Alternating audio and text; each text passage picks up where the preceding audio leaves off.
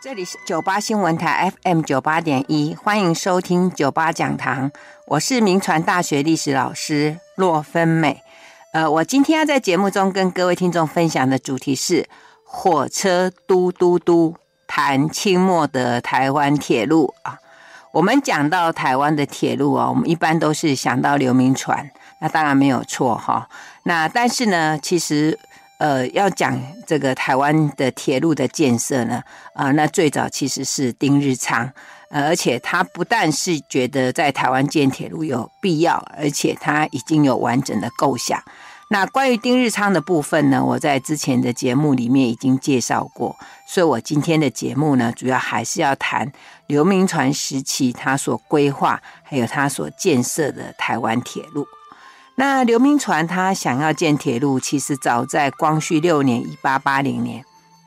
他在进京的时候呢，他就有向这个光绪皇帝还有慈禧太后讲过，说呃要怎么样的建筑铁路哦，才能够让中国强盛起来。可是当时也没有得到呃朝廷的重视。现在呢，他来他到台湾来了，所以他终于可以开始施展他的抱负哦。那当时刘铭传他呃，在这个之前，他不是已经讲过要呃施展这个就是他建铁路的这个决心吗？可是后来呢，他又为什么可以再重新提起？最主要是说他当时呢开始在建设台湾哦，那所以他在光绪十三年，他就委托一些呃像张宏禄啊，还有李同恩他们去。呃，就是到南洋各地方去招募一些，就是台中国人到呃，在那边的当地的一些呃，就说他们从事这些建设的人，呃，到台湾来合办商务啊。那当时呢，这个张张宏禄跟李同恩他们就开始去招募，就把一些在南洋啊、新加坡啊，还有泰国啊，呃，这些人的一些这些地方的一些福建商人，把他们招募过来。当时来的人主要有陈新泰，还有王广宇啊，那他们表示愿意来帮忙做这个台湾的商务的工作哦，所以他们就开始招募啊，就是集股啊，集这个资金，那先订购两条两只这个轮船啊，就开始先行这个开办。可是后来他们考考考虑到一些问题。譬如说，他们觉得说，呃，台湾因为是一个岛嘛，它孤悬海外，那整个贸易来讲哦，就是比较内陆哦，比较山内的东西要运出来很麻烦，所以一定要造铁路，整个台湾才能够这个贸易才能够繁兴。还有呢，如果以港口来讲哦，像南部的这个安平啊，还有其后这边的港口，常常就是这个。呃，不管是海浪啊，或者是飞沙啦，就是船都不从春天到秋天，这个船就很难靠近啊。这是南部，那就北部的话呢，就是像就是淡水这个港口啊，这个就是每天就是它的这个淤浅的状况很严重。那轮船你要进来哦，就要等，要等，就是要等好那个有有潮的时候才能进来，这个时间上不是很好。呃，那就唯一只有一个港口，就是只有基隆，哈。可是基隆这个港口呢，它是不需要等那个那个潮汐，他们就是比较方便，可以可以这个进港。问题是它离到这个淡水这边哦，然后到台北还有一段距离哈，所以很麻烦。所以很多的商人不得已，他们还是要靠这个淡水哈。那如果如可以开这个开一条路，然后可以。从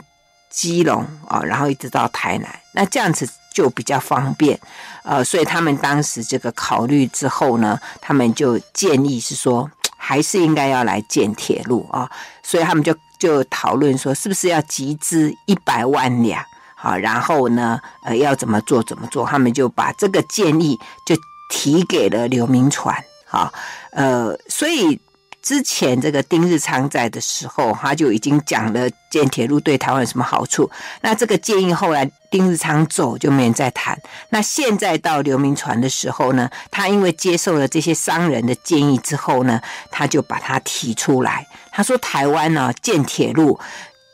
有各种好处，除了是说对商务有好处之外啊，对台湾的海防啦，还有台湾建省啦，还有台湾的整个这个这个各种工程，其实都是很好的。那怎么说呢？他就提出这样的的建议啊，给朝廷。他说，第一个，他说四面台湾四面都是海嘛，好，那如果你说要用军队来防守的话，那其实哦。就是很难到处都防啦，哦，因为台湾，因为台湾是一个海岛嘛，到处都有港口，那到处都都有岸可以上来。他说，如果你有铁路的话，你军队就不用到处都去布守布设哦，你就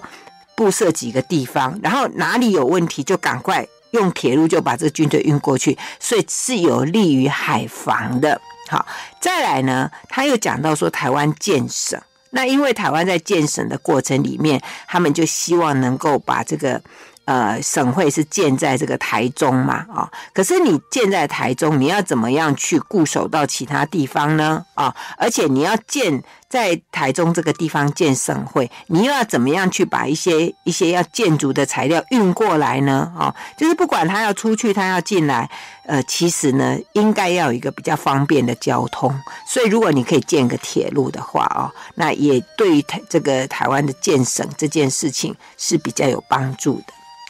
再者呢，就讲到说整个台湾哦，从北到南哦，这个。有很多的大溪流，哈，不管是什么大安溪啦，呃，这个呃大甲溪啦，哈，呃，这个这个溪流非常的湍急，哈，那而且每次一有一有像这样的一种大灾大风灾啊，就很容易这个溪水就暴涨，那很多人就会死掉，那需要建桥。那你要建桥又要花很多的钱，那你不如就建一个铁路，然后上面直接就有桥跟铁路一起这样建起来，这其实也是蛮好哦。所以。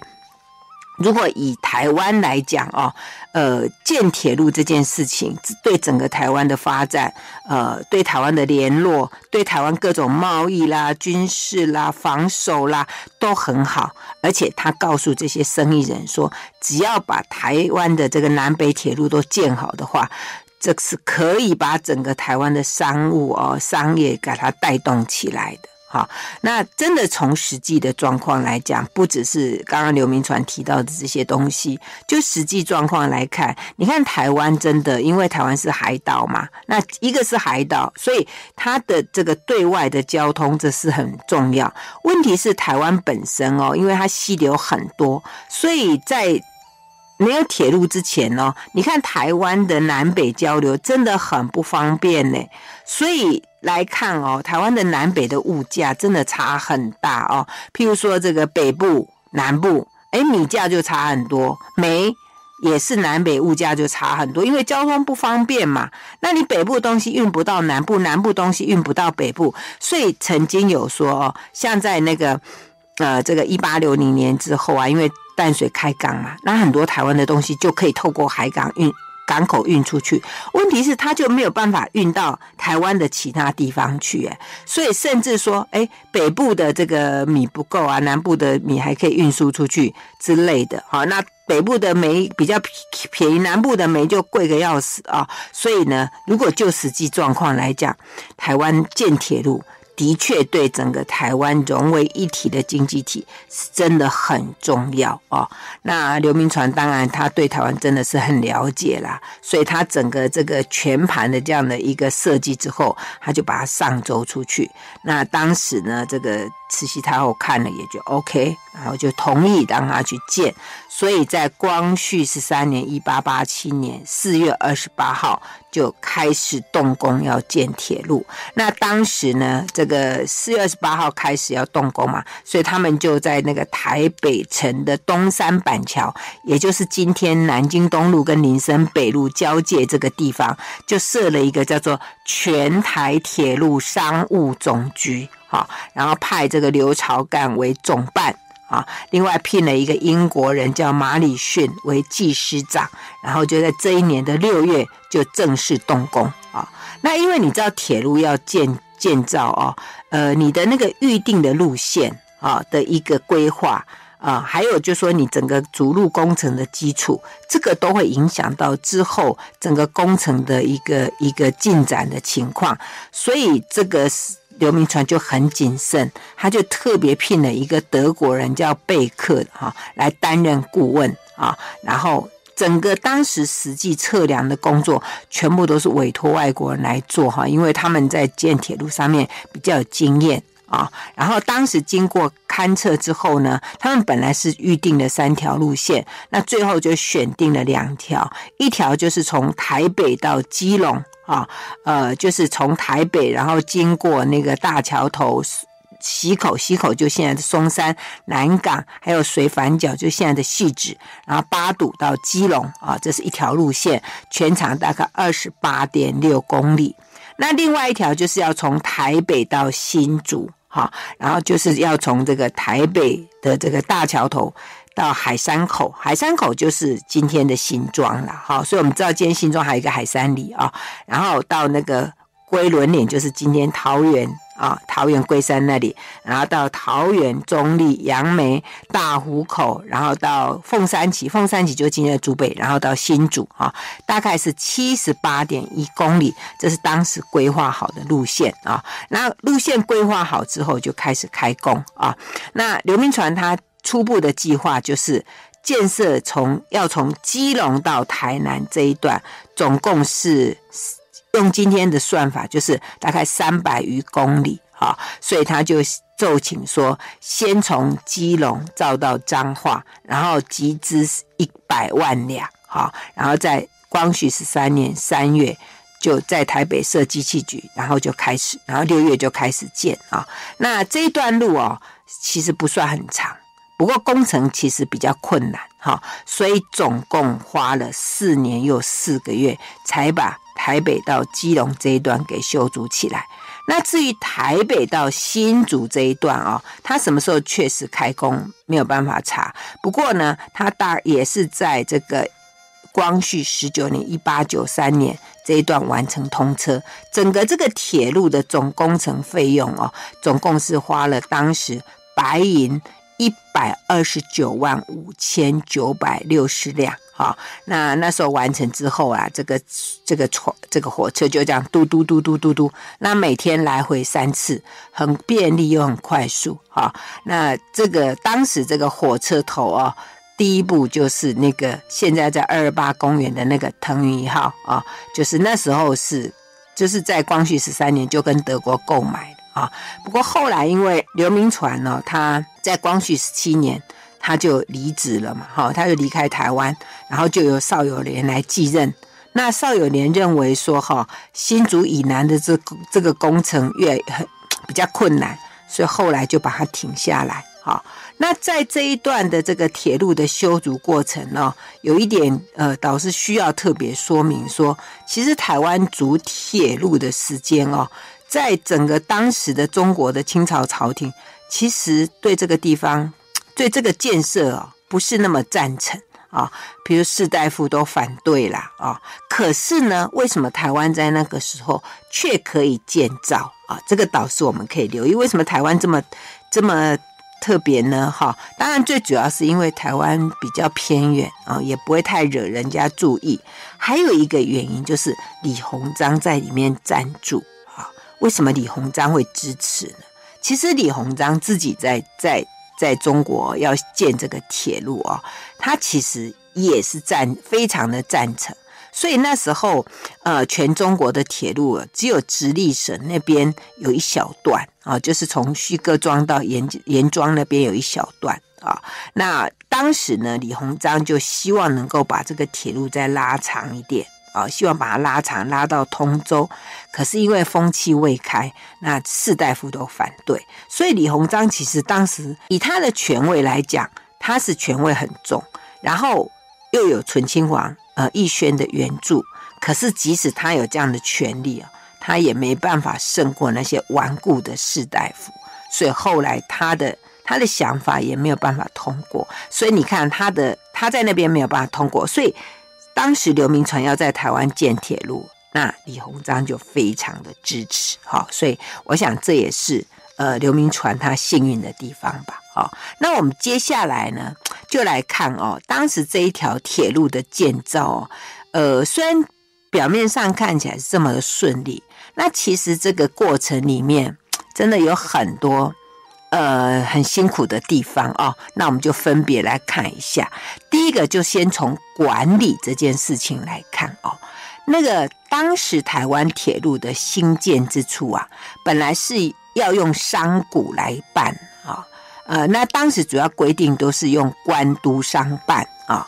官督商办，所以所有一切要打造车辆啦、建筑这个这个铁轨啦、桥梁啦，还有火车站呐，还有码头等等，大概主要都是应该由商人来承办。那只是说要买地的话哦。那就由官方来经理，以免民间哦，就是因为官方要就是呃，想像我们现在说啊，那个捷运开到哪里，那个地价就被炒起来哦。那时候也有考虑到这个问题，所以最主要铁路都是由由官方来处理啊，那个土地都是由官方来处理。但另外呢，就是由官方请一些兵勇啊来帮忙来来。施作这个铁路啊，不过后来呢，因为财务的问题啊，后来商股就退出了。结果后来主要都还是由官方来办，就是由官方所建构的这个铁路总办来负责重理。那当时的设计就是说，呃，在整个车务方面啊，就是全整路大概设车站十五个地方，那每一个地方你就要派一个叫做就是卖票的的人。一个收票的人，然后车里面还要派一个验票的人，好，大概有这样的人，呃，这些职务。那整个这个铁路的这个职员呢，呃，主要在公务方面的工程师啊、机务啊、呃，机器方面都是，还有司机。就是派，就是要找一些外国人来做。那另外就是其他的工作就由华人来充当啊，所以整个管理都放在华人的手上。问题是这些华人呢，他们本身是没有管理铁路的专门知识经验，而且主要都是出身官场，所以那个官场的那个坏习惯很多。所以在整个台湾铁路的工程设备跟营运方面的事务哦。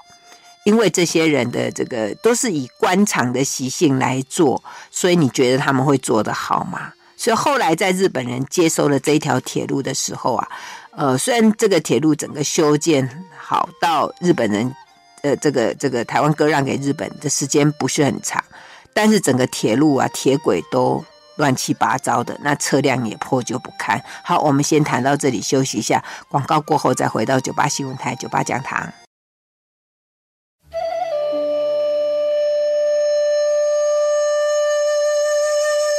欢迎回到九八新闻台九八讲堂，我是洛芬美。我今天在节目中跟各位听众分享的主题是火车嘟嘟嘟，谈清末的台湾铁路啊。那我前面谈到说，呃，在整个修建铁路的过程里面呢，那虽然呢，呃，总共花了四年多的呃建造，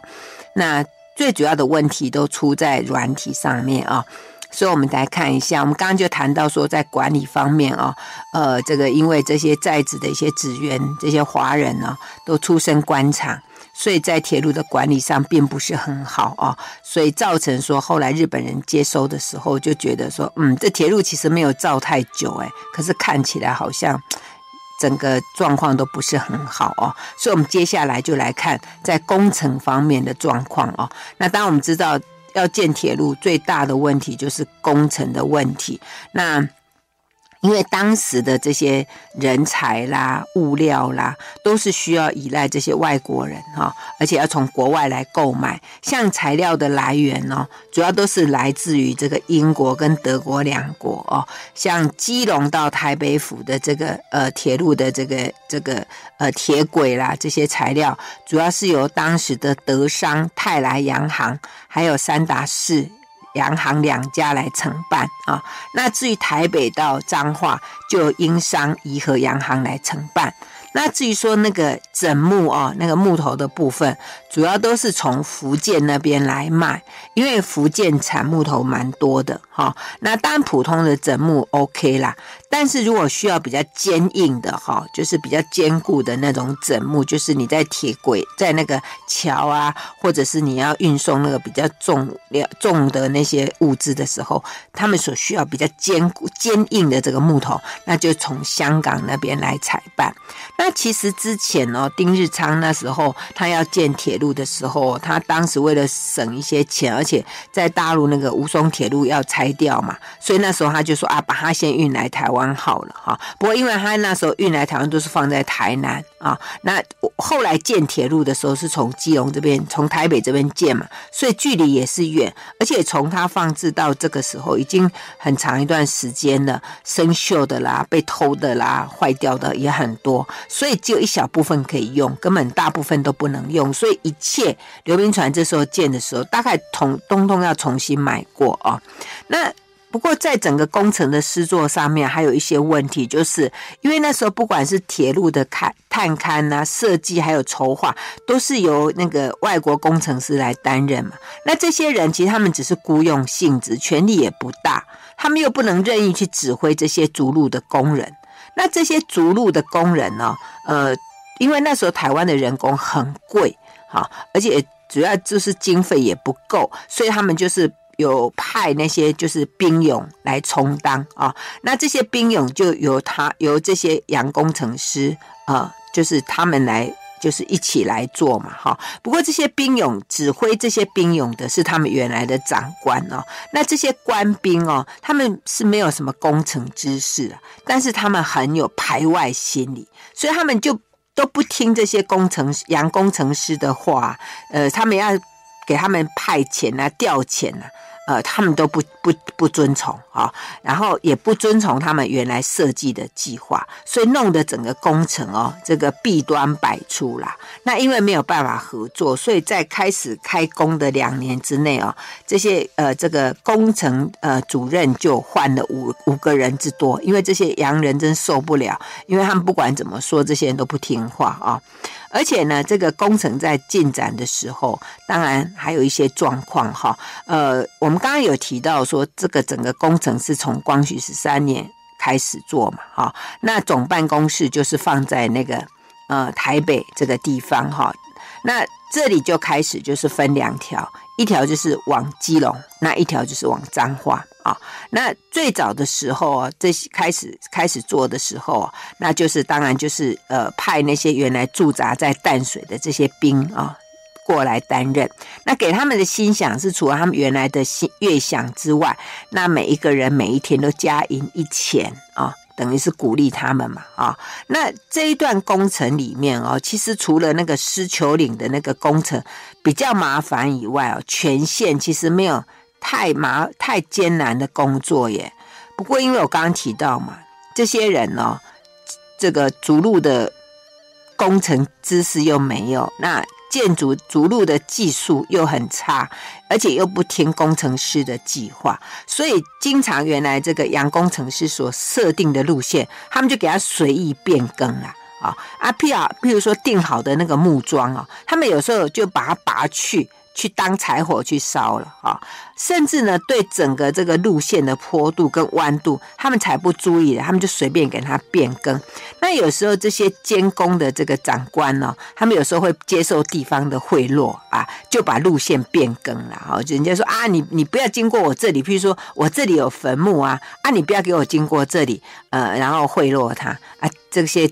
监工的官员就会自己去。呃，叫他的兵兵丁说好啊，我们这里给他转弯一下，就就造成后来很多的路线这个这个弯度就过于弯曲啊。那有时候他们还会故意说把那个路线啊侵入到那些有钱人的那个田地里面去，然后借机去勒索，然后要他来贿赂啊啊！如果你不贿赂，我就从你家过去这样子啊。所以经常就为了这些问题呀、那工程师跟这些官兵之间就经常起冲突啊，所以我刚刚讲说，其实这段路不长诶，可是呢，却总共呃花了四年又四个月，哈，才把它修好啊，这这实在是有点有点太夸张。那另外呢，就是在那个基隆狮球岭那个山东工程，也有类似的情形啊，就是。在这个修路的工工程里面，因为狮球岭那个位置哈，就是我们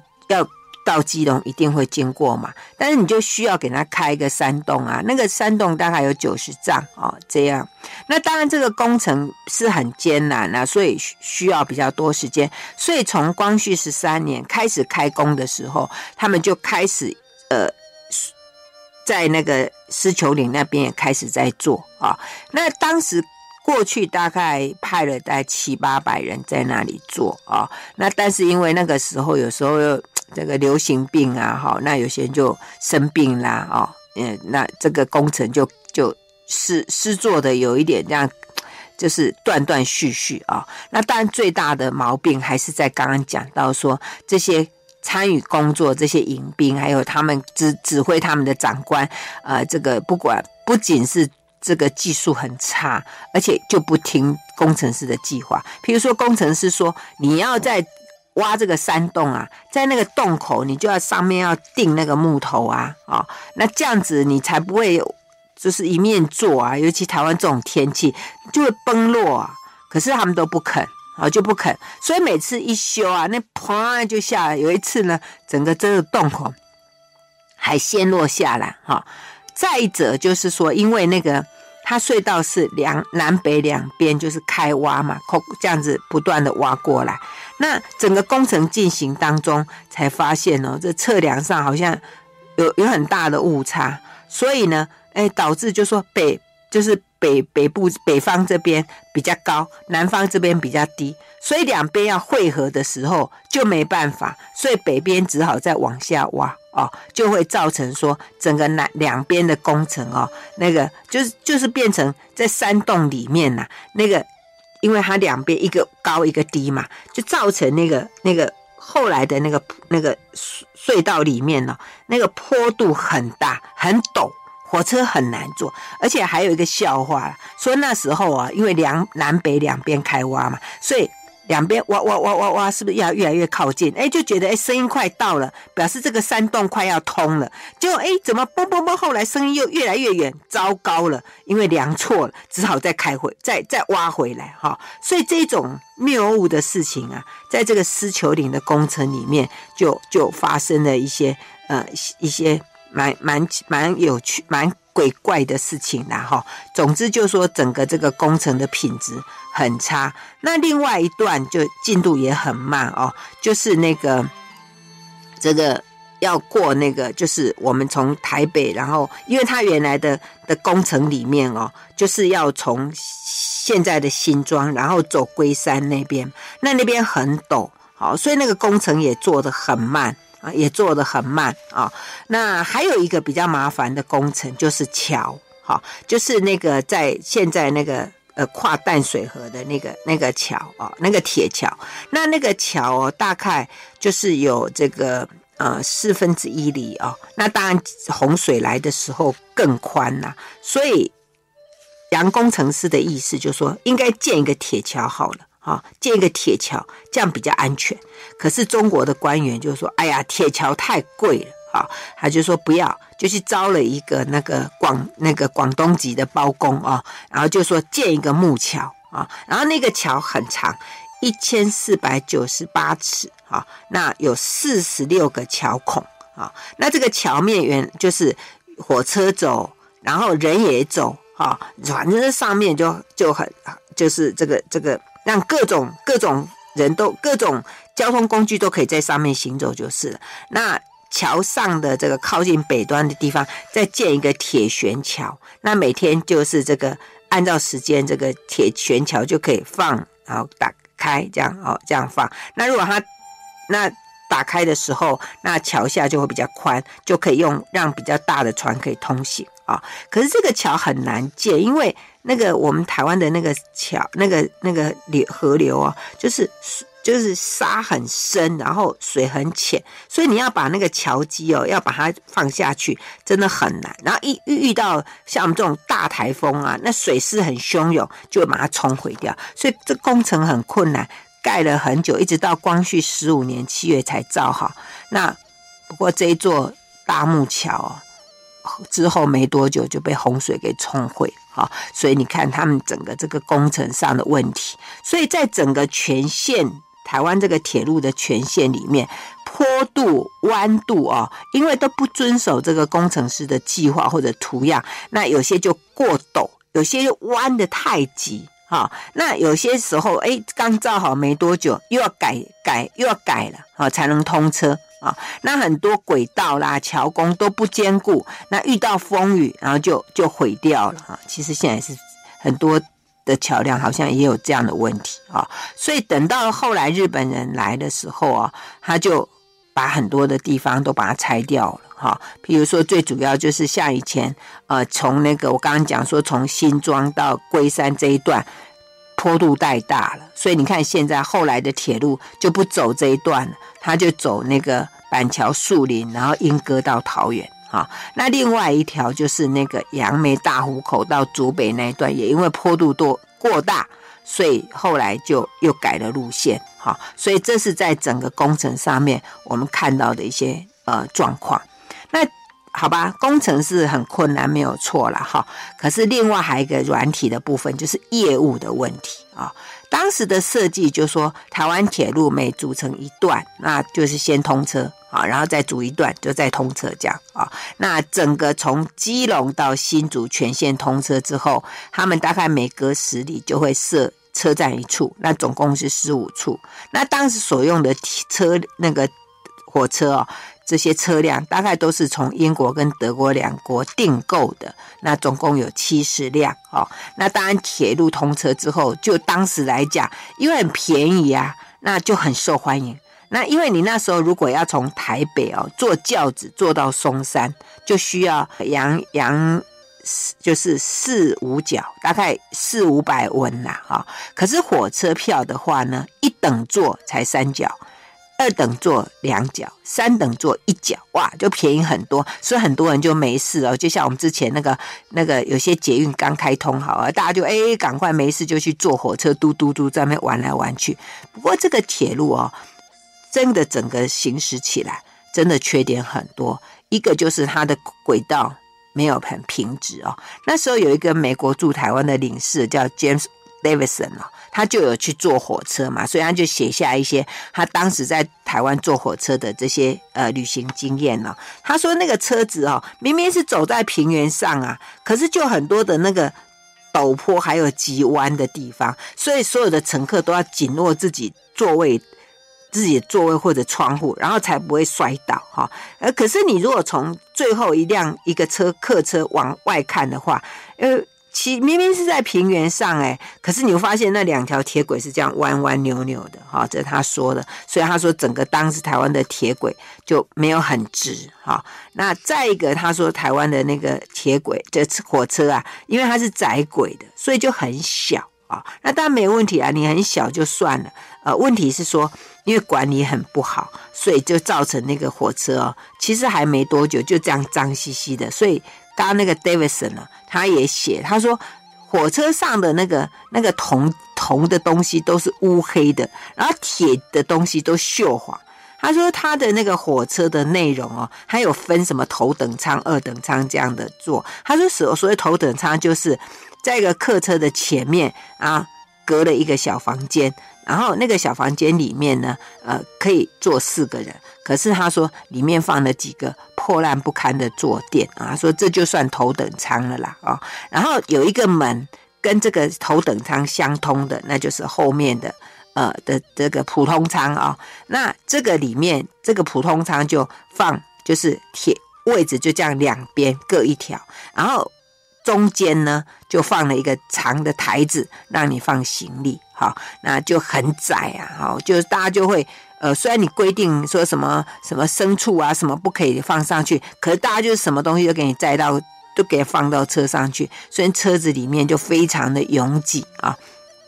还有就是车火车的管理啊，也。也很也很差啊、哦，呃，譬如说，有的人这个月等乘车啦，你明明买的是普通舱，你跑去坐头等舱啦，哎，有的又不买车票，然后我刚刚讲就是说，有人就把牲畜啦、货物，因为他们有规定哦，这个货货物啊、牲畜要放到其他的车厢，他们就这些乘客才不理你，他们全部给他放上去，所以车上非常的凌乱，而且呢，这些车上的这个管理员呢，他们也会趁机啊、哦，就是去吞这个侵吞票价啊，譬如说，哎，你他上车，他就开始寻寻寻，哎，谁没有买票，他就会在那边逼着你买票，好，那如果你不买票呢，他就一直逼到你买票为止，而且呢。其实，在车上补票的票的钱，他们就放到自己口袋啊，等等，就这种管理就非常的差。好，我们先谈到这里，休息一下，马上回来。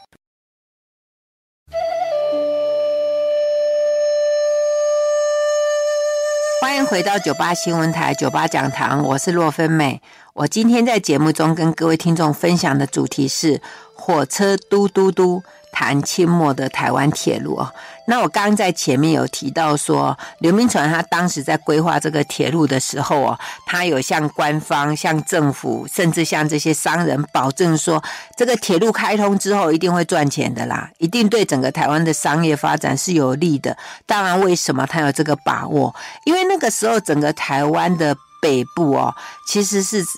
出产非常多，像煤矿啊、茶叶啊、樟脑啊，啊、那所以如果在铁路的这个运输上面、货运上面哦，因为它经过就是这些地方嘛，所以如果可以好好的去配合去做的话，那不仅对这些物产的这个运输啊、运送有有帮助，当然对铁路的营运当然也是有帮助。可是呢，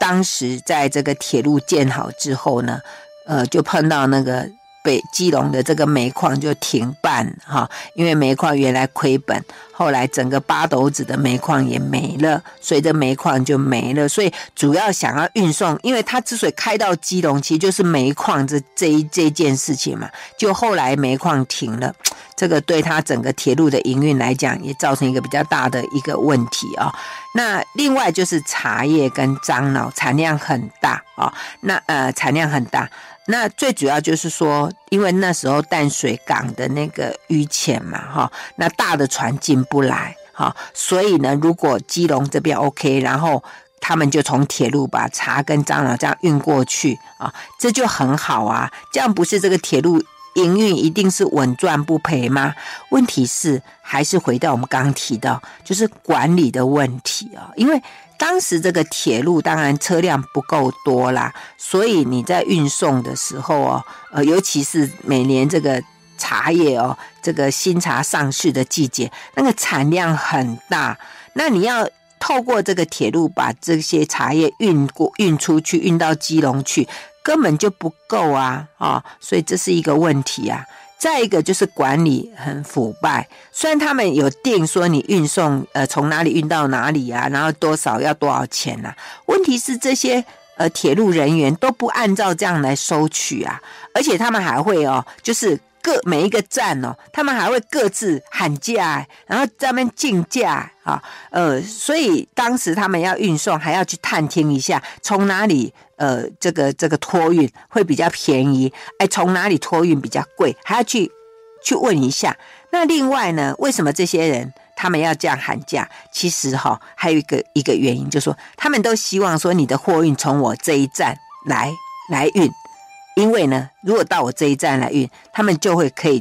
一个就是可以捞到这个运价的好处，再来呢，他们可以去把这个人家托运的东西，把人家给给给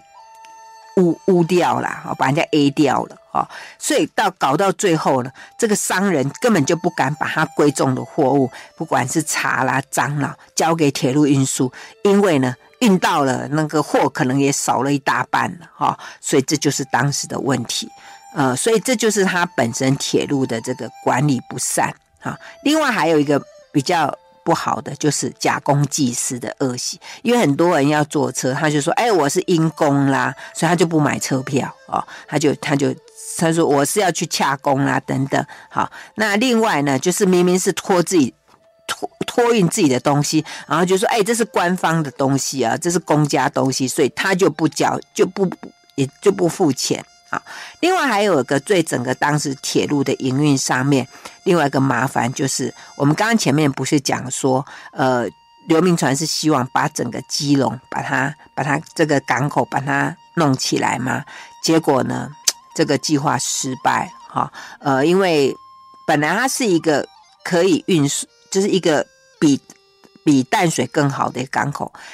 但是呢，就是刘铭传当时也是希望能够把它弄出来。问题是它还是有缺点的，比如说它还是会淤塞，而且它没有比较大的那些设备。好，所以你大船要进来的话，它设备很重要啊，货物的的的装载或者卸货，这个很重要。所以刘铭传他就一面建铁路，就开始做这些设备，好，开始做些是做些设备。问题是，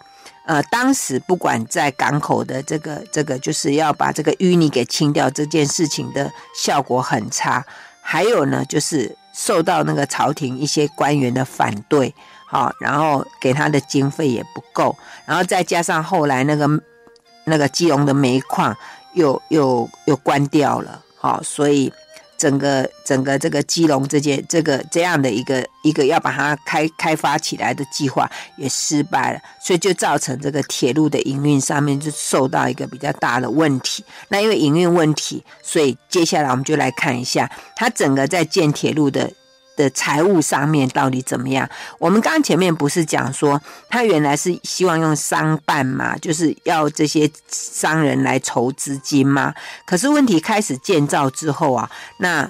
这些商人就发现哦，就是经费好像好像原来预计的经费没有办法耶啊，才开一一小段就花了好多的钱，所以他们想啊，这个大概没什么赚头啦，所以他们就不想要再投资了。啊，就后来只好又交交还给官方来做啊，这是一个。那再一个怎么办？因为铁路已经建下去了，你又没钱，所以后来刘铭传就想办法，就是说可不可以把那个呃福建给他给台湾的这些这些钱哦，把它挪过来用，因为本来那些钱是要拿去建那个彰，就是就是呃。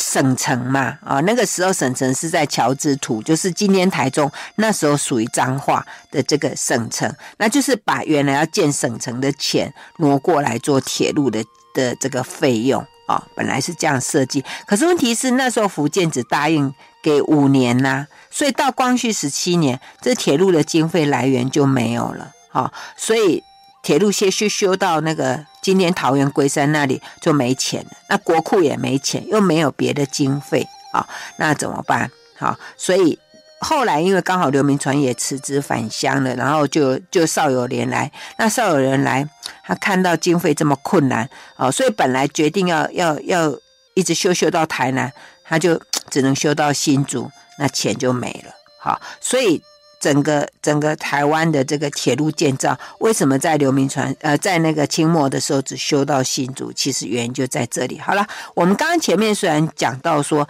整个清末台湾的铁路缺点很多啦，很不完美，但是不管怎么样，这总是铁路在台湾实际建造。真正把它落实的第一个，那刘铭传的这个远见跟魄力，我想还是值得我们给他肯定的。而且也因为这样子，对整个台湾后来的发展也产生了深远的影响。好，我们今天这节目就进行到这里，谢谢收听九八讲堂，再见喽。